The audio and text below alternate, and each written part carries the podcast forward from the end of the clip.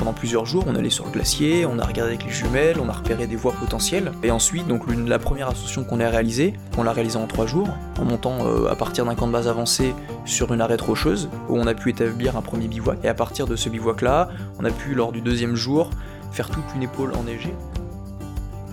Bienvenue sur l'aventure, c'est l'aventure, le podcast qui vous fait découvrir chaque semaine durant 20 minutes un récit hors du commun par des aventuriers comme vous et moi. Si vous souhaitez nous soutenir, pensez à vous abonner à l'aventure, c'est l'aventure sur votre application préférée et à nous laisser 5 étoiles en avis sur Apple Podcast.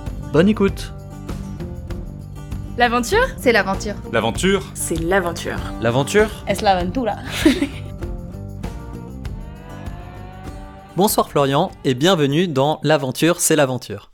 Florian, tu as monté l'année dernière avec deux amis, Max et Hugo, une expédition au Kyrgyzstan. L'objectif, suivre la voie des pionniers en accomplissant des premières, des premières ascensions au cœur de territoires encore vierges. Pendant cinq semaines, vous avez exploré, crapahuté et équipé de nouvelles voies d'escalade et d'alpinisme dans le massif du Pamir. Florian, pour commencer ce récit, est-ce que tu pourrais nous expliquer ce que c'est une première? Réaliser une première ascension, c'est monter pour la première fois en haut d'un sommet. Donc à un niveau technique euh, assez modéré comme le nôtre, euh, ça signifie aller par exemple au nord de l'Alaska pour dans des vallées connues, mais sur des sommets qui n'ont pas encore été explorés, ou bien dans des zones plus exotiques, un peu moins connues, comme les pays du Caucase, donc au sud du Kyrgyzstan, au nord du Tadjikistan, où donc cette zone était une zone militaire jusque dans les années 91, donc voilà, il y a encore plein de possibilités là-bas, de sommets entre 5000 et 6000 mètres, qui ne soient donc pas trop techniques ou pas trop hauts, pouvoir euh, nous intéresser. Quand vous avez choisi le Kyrgyzstan et cette zone du Pamir pour aller faire vos 5 semaines d'ascension et d'ouverture, qu'est-ce que vous aviez comme information? Alors la phase d'information, elle a été super importante, et assez assez assez compliquée, hein, puisque bah, partir dans un endroit euh, qui n'est pas connu, bah, ça suppose justement qu'on va avoir peu d'informations par définition. On a fait pas mal de recherches sur internet, on a trouvé un trekker qui avait parcouru tout le sud du Kyrgyzstan, qui avait donc tout un, reportage photo et des commentaires sur les différentes vallées et les différentes zones. Donc on s'en est inspiré pour finalement mettre le doigt sur une vallée, euh, un cirque plus précisément, qui euh, avait été justement très peu exploré, puisqu'on avait juste une photo de ce trekker à côté et quelques témoignages ou, euh, d'appels qu'on a pu passer à des bergers qui vivaient dans les environs. Cette phase de recherche, elle a été vachement importante, ça nous a duré six mois avant de partir. Et c'est comme ça qu'on a pu se préparer pour justement se rendre dans une vallée où on n'était pas sûr de pouvoir en fait réaliser des, ascensions faisables. Et alors cette vallée, d'après ce que vous en aviez euh, lu ou vu, à quoi est-ce que c'était censé ressembler? Est-ce que c'était un paysage désert, de rocailles un peu lunaire? Est-ce qu'il y avait euh, de la végétation? Est-ce qu'il y avait des gens qui y habitent? Qu'est-ce que vous saviez à ce niveau-là sur cette vallée? Alors cette vallée, elle était à trois jours de marche euh, de la première zone habitable, au sud du Kyrgyzstan. Et en fait, c'était une vallée glaciaire assez classique, donc avec une zone de, de près, donc avec une rivière qui s'écoulait depuis le glacier, ensuite une moraine et un grand cirque donc qui faisait environ 1 euh, km de rayon, avec un glacier relativement plat, qui était donc juste en dessous de parois qui faisaient environ entre 500 et 1000 mètres de haut. C'était un grand cirque assez intéressant, avec plein de possibilités, euh, en neige, euh, en glace, en rocher également. Donc il y avait plein de possibilités voilà, d'ascension. On savait qu'il allait avoir une grande diversité de possibilités. En fait, c'était assez intéressant pour ça. C'est quelque chose qui ressemble finalement beaucoup à ce qu'on trouvait dans les Alpes, puisque l'altitude maximale est environ de 5500 mètres. Donc c'est assez similaire à ce qu'on a chez nous. Ces parois de, 500 ou 1000 mètres euh, que tu cites, vous aviez comme envie de les escalader? Alors complètement, nous, notre idée c'était bah, de réaliser des premières ascensions, donc euh, sur des sommets qui n'étaient pas encore faits, et par des itinéraires les plus faciles possibles, mais avec un intérêt technique quand même assez important. Donc on, s'est assez rapidement rabattu sur des, donc des ascensions sur les arêtes, donc en fait pour monter sur ces, euh, sur ces hautes parois, soit on attaque les faces directement, sauf que ces faces-là, bah, elles étaient assez hautes, et en fait paradoxalement elles étaient assez exposées aux chutes de sérac, donc c'est quelque chose qu'on connaît bien dans les Alpes, mais qui était particulièrement important là-bas, puisqu'il y avait quotidiennement, tous les jours, beaucoup de chutes de sérac, beaucoup de chutes de pierres, L'un de nos collègues, Max, a d'ailleurs euh, fait les frais d'une chute de pierre, puisqu'il a, il a justement eu un, petit, un petit accident où il s'est pris une pierre et ce qui lui a fêlé une côte, en fait, lors de, l'une des ascensions qu'on a réalisées dans le cirque. Donc voilà, tout cet environnement-là nous a pas mal conditionné et nous, donc, nous a obligés, avec les jumelles, avec une exploration à pied euh, sur le glacier, euh, beaucoup de repérages, à bah, trouver différents endroits qui étaient possiblement escalades avec nos moyens d'amateurs débutants. Voilà. Donc le défi est de taille. J'imagine que vous avez d'abord une, phase de préparation. Vous attaquez pas directement par euh, cette partie qui est peut-être euh, plus compliquée. Comment s'est déroulé votre voyage? Comment est-ce que cela s'est structuré? Alors le, voyage il s'étend sur 5 semaines. Donc on a passé deux premières semaines dans des vallées qui étaient en fait connues du Kyrgyzstan. Donc les vallées d'Axou et de Karasu, où on retrouve donc de nombreux big walls, donc ces fameuses grandes parois euh, qu'on peut escalader en plusieurs jours, et on a donc pu en fait un petit peu s'acclimater, non pas en fait à l'altitude, mais plutôt à la pratique de l'escalade, à découvrir un petit peu la zone, aussi prendre le temps d'échanger avec euh, plusieurs personnes au camp de base, parce que dans ces deux premières vallées, il y avait, d'autres personnes hein, qui, réalisaient des, ascensions et qui faisaient de l'escalade dans, dans, ces vallées-là. Donc voilà, on a pu, euh, on a pu un peu s'imprégner, on va dire, du contexte et de l'ambiance dans ces deux vallées-là, avant ensuite de partir pendant trois semaines dans, le, dans les vallées où on a réalisé à proprement dit l'exploration. Tu es donc dans cette vallée, est-ce que tu pourrais nous donner un petit peu l'ambiance de ces camps de base que tu évoques? Oui, alors ces deux premières semaines qu'on a passées avant vraiment d'aborder la phase d'exploration, on a rencontré plein de personnes d'origines vraiment très diverses. Donc c'est allé par exemple d'une équipe de Belges qui réalisait aussi des, ascensions dans, cette vallée-là, en, passant par des, Allemands qui pratiquaient beaucoup d'escalade, qui étaient très forts, et des Russes super forts qui connaissaient la zone euh, depuis, euh, depuis plusieurs années, qui réalisaient l'ascension les plus dures, euh, et qui quand nous on rentrait complètement fatigués, le lendemain ils repartaient faire des ascensions encore plus dures que ce qu'ils avaient fait la veille alors qu'ils n'avaient pas dormi. On a vraiment eu tout, beaucoup de rencontres. On nous a même dépanné en matériel. Euh, on nous a laissé en fait pendant les trois semaines qu'aller qu'aller suivre en fait euh, des, euh, des, moyens de protéger les voies, donc des freins pour ceux qui, qui, connaissent des coinceurs qui permettent de protéger en escalade. Donc en fait c'est l'équipe d'Allemands qui nous a carrément prêté un coinceur qu'on n'avait pas de grande taille et qu'on leur a ensuite renvoyé par la poste. Donc euh, une super ambiance et beaucoup de, fraternité au camp de base. Comment on se sent quand on vient en amateur avec un petit budget, peu de moyens, euh, au milieu d'alpinisme professionnel qui font ça à haut niveau autour de soi? Alors oui, ça, ça, ça remet un peu les pendules à l'heure. Donc nous, on a l'habitude d'habitude dans les Alpes voilà, de faire notre montagne à notre manière, euh, on connaît bien l'environnement, on connaît bien les approches, euh, là c'est complètement différent, là on a, du mal ne serait-ce que pour communiquer ou pour lire les topos qui sont parfois écrits en russe, donc euh, voilà, ça a été vraiment beaucoup de voilà, d'humilité, de remise en cause, et aussi par conséquent, voilà, prendre du, recul sur la difficulté, et toujours être raisonnable, avoir quand même la main sur le frein à main pour dire ok, on va pas trop engager, et on va faire des choses qui sont dans notre niveau. Et après ce premier bain dans le milieu et puis aussi euh, dans le milieu de l'escalade psychologique, euh, vous vous lancez vers la vallée. Comment est-ce que ça se passe? Alors là, la première étape, ça a été déjà justement d'accéder à cette vallée. Donc on avait repéré une marche d'approche qui durait trois jours. Trois jours où on a dû se réorienter. Euh, on, a, on, a, dû donc on, s'est un petit peu perdu au début. On a donc euh, on, manquait d'eau. On a même dû boire dans un abreuvoir avec des vaches. On a été malade ensuite. Donc cette marche d'approche, elle a été assez mémorable et assez fatigante en fait, puisqu'on a dû se reposer une fois qu'on était arrivé dans ce cirque. Donc voilà un petit peu le, va dire la transition entre la phase d'acclimatation depuis le, camp de base avec des internationaux jusqu'à la zone euh, inconnue. Et donc là, là c'est trois jours assez intenses, assez fatigants. Et surtout, à, terme, en fait, ce, superbe cirque qu'on avait vu uniquement sur Google Earth, finalement. Et enfin, ça y est, après six mois de préparation et après euh, trois jours de marche éreintante, euh, à être malade à cause de, ce fameux abreuvoir, on voit enfin le, cirque qu'on avait repéré. C'était, un moment assez incroyable, ça. Alors, est-ce que tu pourrais essayer de nous faire partager ce moment incroyable de, la découverte de, ce panorama rêvé? Alors en plus la découverte elle était intéressante puisque on est arrivé sous un orage assez important. Euh, je me souviens que Max avait mal au ventre à cause de, voilà c'était assez compliqué euh, la dernière phase de de l'approche. Et donc sous les nuages en fait euh, au fur et à mesure que se quittaient les nuages après l'orage, on commence à voir les sommets qu'on avait repérés petit à petit qui se dévoilent donc sous, la chaîne du Pamir qui donc enfin nous montre bah, les sommets qu'on avait repérés ce cirque là donc on voit tout d'abord le sommet de les sommets enneigés en fait donc les, différents sommets, puis plus on se rapproche, on voit enfin le glacier, puis enfin le, fond de la vallée, où on va pouvoir euh, ensuite euh, installer le camp de base. Et donc vous êtes installé au fond de la vallée, à partir de là, vous avez rayonné pendant trois semaines pour euh, tenter d'identifier et d'ouvrir des voies. Est-ce que tu pourrais rentrer peut-être dans le détail d'une ascension? Oui, exactement. Donc on a fait déjà du repérage pendant plusieurs jours, on allait sur le glacier, on a regardé avec les jumelles, on a repéré des voies potentielles. Et ensuite, donc la première ascension qu'on a réalisée, on l'a réalisée en trois jours, en montant euh, à partir d'un camp de base avancé sur une arête rocheuse, où on a pu établir un premier bivouac. Et à partir de ce bivouac-là, on a pu, lors du deuxième jour, faire toute une épaule enneigée, donc un peu de, de, glace et de mix, qui nous a mené donc au sommet qu'on avait repéré. Sachant que les conditions n'étaient pas idéales, il y avait beaucoup de chutes de pierres, euh, la qualité de la roche était vachement plus faible que ce qu'on avait pensé.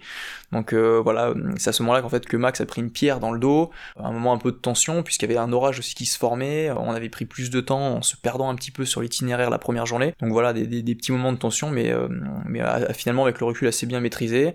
Même si à terme, en fait, sur cette première ascension, voilà, Max a dû rester pendant 30 heures tout seul dans la tente pendant qu'on finissait le, troisième jour avec Hugo le, sommet. Donc ça a été un moment assez, assez intense, pour lui comme pour nous. Et donc ensuite on a pu redescendre jusqu'au camp de base avancé, puis au camp de base. Après cette, cette première, première, on va dire, dans, dans, le cirque. Est-ce que la décision de laisser un membre de l'équipe tout seul en bas et de continuer l'ascension à deux, c'est une décision difficile à prendre? Alors c'est oui, oui et non, c'est que c'est pas forcément une décision difficile dans le sens où euh, voilà, c'est quelque chose dont on a discuté tous les trois et c'est quelque chose qui s'est fait euh, voilà naturellement. Bien sûr, c'est Max qui en a décidé aussi comme ça. Euh, surtout que le bivouac était pas super confortable, hein. on était vraiment sur une petite épaule, il y avait encore des chutes de pierre aux alentours, donc ça a été un moment assez particulier. Surtout qu'il avait pas de corde, pas de téléphone satellite, c'est-à-dire que c'est nous qui l'avions, donc c'était un, petit peu voilà, on, pariait tout justement sur l'ascension qu'on faisait avec Hugo pour ensuite revenir le chercher à la descente. Donc voilà, c'était on va dire un commun accord, et puis euh, une fois qu'on était arrivé là, l'envie aussi de bah, d'aboutir sur, euh, sur le sommet qu'on avait repéré, et forcément une décision euh, collective quoi. Ce premier sommet conquis sur le site interdit du cirque de Minteke, c'est donc une victoire pour vous. Est-ce que tu pourrais nous décrire ton sentiment lorsque tu poses le pied sur ce premier sommet? Bah, alors c'est un moment particulier en fait parce que déjà on arrive, on a mis beaucoup plus de temps que prévu en fait le deuxième jour et donc enfin on arrive au sommet. Euh, donc on est content parce qu'on avait, on avait repéré trois sommets, on s'est dit qu'on en allait faire au moins deux en fait le long de l'arête, et là en haut du deuxième sommet, on s'en compte, bah on est content parce qu'on est déjà arrivé là, donc ça c'est super, super moment. En plus on arrive à voir la tente de Max qui est en dessous, qui partage avec nous en fait ce moment, qui nous voit à la jumelle, enfin c'est incroyable, mais les conditions sont pas assez bonnes pour continuer sur le troisième sommet. Donc en fait voilà, c'est on va dire c'est voilà, c'est une réussite, mais c'est juste une étape de plus euh, en fait dans la journée entre guillemets. Donc voilà, on est content, on regarde le paysage, on prend des photos aussi pour ensuite anticiper sur euh, voilà, d'autres sommets aux alentours. On avait une superbe vue sur le cirque, plongeante, euh, c'était vraiment incroyable et donc euh, voilà un petit peu ce qu'on qu'on retient de l'arrivée au sommet quoi. Donc ces territoires ils sont vierges et ces montagnes elles sont vierges avant que vous les preniez d'assaut. quand vous en partez, est-ce que vous laissez des équipements sur place? Alors oui, sur la première ascension, on a laissé quelques pitons, et puis surtout, on a laissé un, bah, un topo, en fait, un témoignage qui permet de, de répéter le, la voix. Sur notre deuxième ascension, donc qui était plutôt une ouverture en escalade sur un, de l'autre côté du cirque en fait, là on a carrément laissé en fait des relais équipés, hein, permettant donc de, de, descendre facilement une fois qu'on a fait l'escalade de la montée. Euh, donc oui, on laisse bah, du matériel sur place un petit peu, puis surtout voilà de, de, de des, des, dessins et puis des témoignages qui permettent des répétitions. Ça a été d'ailleurs été le cas, hein, puisqu'on a eu une répétition euh, un mois, un mois et demi après notre notre départ, avec justement l'équipe euh, d'alpinisme suisse euh, féminine, qui est donc retournée dans, le cirque de Minteke, et qui a pu répéter, donc, euh, enfin, elles ont pu répéter les deux voies, et même aller plus loin, en fait, sur la voie d'alpinisme, puisqu'elles sont justement pu accéder au troisième sommet auquel on n'avait pas pu accéder avec Hugo. Donc justement, voilà, c'était un, un, bon moment aussi de, de voir que, bah, finalement, même complètement perdu dans cette vallée du Kyrgyzstan, bah en fait euh, les voix elles allaient être répétées même si ça sera certainement pas tous les jours mais bon c'est quand même des moments intenses de voir que bah voilà ça sera un peu un peu utilisé de temps en temps euh, pour revenir un petit peu euh, en arrière, euh, tu nous as raconté ta première ascension où Max s'est pris un, caillou dans le dos. Tu as évoqué ta deuxième, c'est la deuxième qui a été reprise par l'équipe suisse. Est-ce que tu pourrais nous en dire un petit peu plus sur cette deuxième, puisque Max, a priori, était encore au tapis avec une coste fêlée. Pour lui, éventuellement, l'aventure était terminée. Comment est-ce que ça s'est passé, cette deuxième aventure? Est-ce que vous êtes parti à deux en le laissant au camp de base tout en bas cette fois-ci? Alors non, Max il est costaud, hein. il, a, il a bien résisté, donc en fait non non on a on, a, on, s'est reposé déjà au camp de base, premièrement, nos 3-4 jours qu'on avait passé sur la, première ascension, et après on a continué, donc euh, sur le, une voie plutôt d'escalade, donc euh, la, deuxième ascension, et là Max nous a accompagnés, donc tout allait bien jusqu'à en fait quelques mètres du, deuxième sommet, où justement on s'est dit allez Max vas-y passe devant, euh, vas-y, en plus c'était une longueur la plus dure en fait, ça s'est révélé être la longueur la plus dure de, de, de, cette deuxième voie, et en fait la, la côte de Max a complètement craqué, en fait juste avant le sommet. Donc on a entendu un gros crack qu'on entend d'ailleurs sur une vidéo qu'on a faite. donc là ça lui a fait super mal, en fait sa côte a tellement dû casser et donc euh, jusque là c'était encore tolérable mais pour la descente c'était plus compliqué puisque porter les gros sacs qu'on avait, hein, comme à chaque fois on partait en autonomie euh, 3 jours, 4 jours, ça a été plus compliqué donc on a dû on va dire répartir un peu plus les, la masse entre voilà, Hugo et moi sur la descente. Mais, euh, mais ça a été quand même possible pour lui de continuer et de profiter à fond euh, jusqu'au bout quoi. Max est dans sa voie, il montait en tête, c'est ce que tu disais. Quand on monte en tête et qu'on se casse une côte, comment, euh, comment vous avez géré la situation euh, derrière? C'est clair que voilà, c'était voilà, c'était un peu, on, on, se l'imaginait pas trop. On s'est dit ça y est, on y est presque. On était vraiment à une longueur ou deux du sommet. On s'est dit super, on y est. Euh, c'était le moment. Et puis en fait, bah voilà, c'est jamais finalement trop le moment. Donc donc voilà. Après, ça restait quand même gérable. C'était une côte. Il avait il avait il avait grosse douleur. Je pense qu'il le démentira pas. mais, mais ça restait quand même acceptable, quoi. Et donc vous le descendez en rappel, vous l'emmenez en rappel peut-être jusqu'au sommet, vous admirez le paysage, et c'était la dernière ascension avant le, départ, c'est bien ça. C'est ça complètement, on redescend, on se repose au un autre camp de base avancé, hein, donc c'était le camp de base juste en dessous de cette deuxième ascension, donc un, super euh, un super bivouac qu'on a fait en fait dans un dans un, dans un pierrier avec une énorme dalle inclinée euh, qui, qui, qui, dominait en fait sur le cirque, avec un super un super coucher de soleil. Donc à partir de, de ce camp de base avancé, en fait, on a pu redescendre sur notre camp de base principal au fond de la vallée, et à partir de là, on a pu rentrer. De nouveau plusieurs jours de marche avant de, de, de rejoindre le, le, bah, le premier village accessible. Alors tu parles de village, il y a un point qu'on n'a pas du tout abordé, c'est ta relation avec les, habitants sur place. Si j'ai bien compris, dans ce cirque, euh, vous étiez seul, seul au monde, mais euh, dans ce village, il y avait des Kirghizes, comment est-ce que vous communiquiez avec eux? Alors ça, ça a été une sacrée aussi aventure, juste l'aspect de communication.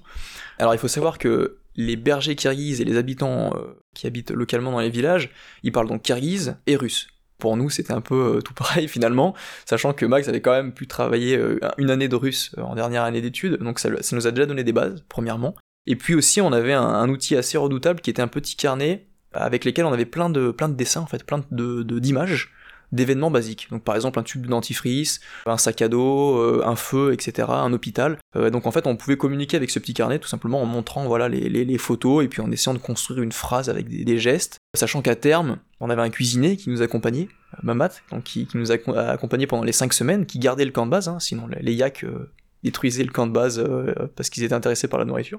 Et donc bref, voilà, avec Mamat, on a construit aussi on va dire, un, un, espèce de dialecte à nous, qui mélangeait un peu de français, un peu de kirghize, un peu de russe, parfois un peu d'anglais, même s'ils parlent pas trop trop anglais. Donc, euh, donc voilà, c'était en gros cette espèce de soupe qui nous a permis d'échanger avec les, habitants euh, du Kirghizistan. Donc on découvre seulement à la fin l'existence euh, de ce Mamat, qui est en fait un, quatrième compère de l'aventure. Comment est-ce que vous l'avez découvert et comment vous l'avez convaincu de venir avec vous au cœur de cette vallée? Alors oui, Mamat il nous a accompagnés tout du long. Donc en fait il nous a accompagnés les deux premières semaines au, camp de base, on va dire international. Donc là il y avait plusieurs cuistots qui étaient avec nous. Et ensuite Mamat nous a suivis donc sur les trois dernières semaines. Donc on était en fait tous les quatre au fond de la vallée. Et donc c'est lui qui voilà qui gérait un petit peu on va dire tous les aspects logistiques, qui préparait également les repas. Alors on lui donnait toujours des coups de main. C'était c'était vraiment un travail d'équipe quand on était tous les quatre. Euh, le temps était un peu long pour lui quand on était euh, sur les sommets ou sur le glacier parce que voilà donc on, a quand même essayé de l'emmener on a fait deux trois photos voilà mais c'était c'était assez délicat pour lui mais c'était une expérience assez enrichissante on va dire d'un point de vue humain que de vivre avec lui euh, isolé et de voilà d'être au quotidien avec quelqu'un avec qui on partage finalement pas grand chose en termes de culture et en termes de langage donc tu mentionnes aussi les troupeaux de yak. Vous n'étiez donc pas si seul sur, sur ce cirque puisqu'il y avait Mamat et un troupeau de yak. Est-ce que c'était des yaks euh, sauvages ou alors euh, domestiqués par des bergers? Alors oui, des yaks, il y avait beaucoup de yaks. Alors ils venaient, ils partaient, ils étaient pas tout le temps dans le cirque. Hein. en fait, ils sont, en, on va dire, en semi-liberté. En fait, ils sont complètement libres d'aller où ils veulent. Il n'y a pas du tout d'enclos, hein, forcément là-bas. mais en fait, les populations de yaks sont suivies par des bergers chasseurs kirghizes, on va dire, qui parcourent en fait les vallées et voilà surveillent l'évolution des troupeaux et parfois chassent en fait les yaks, qui est quelque chose qui, se fait là-bas. Donc en effet, on n'était pas on n'était pas vraiment seul. On était avec ces grosses bêtes qui sont un petit peu craintives mais très curieuses, ce qui fait que voilà dès qu'on tourne le dos et dès qu'on n'est pas dès qu'on fait pas trop attention, elles s'approchent tout doucement. Euh, donc les yaks on les voit euh, assez se rapprocher jusqu'à nous voir et là ils partent, ils partent en courant. c'était assez, assez marrant de, voir ça. Et alors un troupeau de yaks c'est une centaine de têtes, un millier de têtes. On imagine euh, les grands troupeaux de bisons en Amérique à l'époque des westerns. Est-ce que c'est à cette image qu'on peut vraiment se référer? Alors non, je crois pas. Franchement, je pense pas. On est plutôt sur un troupeau de, je dirais à la louche, 30, 30 yak, 40 yak. Mais c'est gros un yak. Donc, euh, donc non, non, non, c'était, c'était quand même assez, assez suffisant pour, euh, voilà, pour, euh, pour, pour faire un beau troupeau. Mais c'était quand même, voilà, c'était, faut, faut, faut s'imaginer qu'on est vraiment perdu dans une vallée assez encaissée. Donc les troupeaux sont quand même assez, assez restreints, quoi.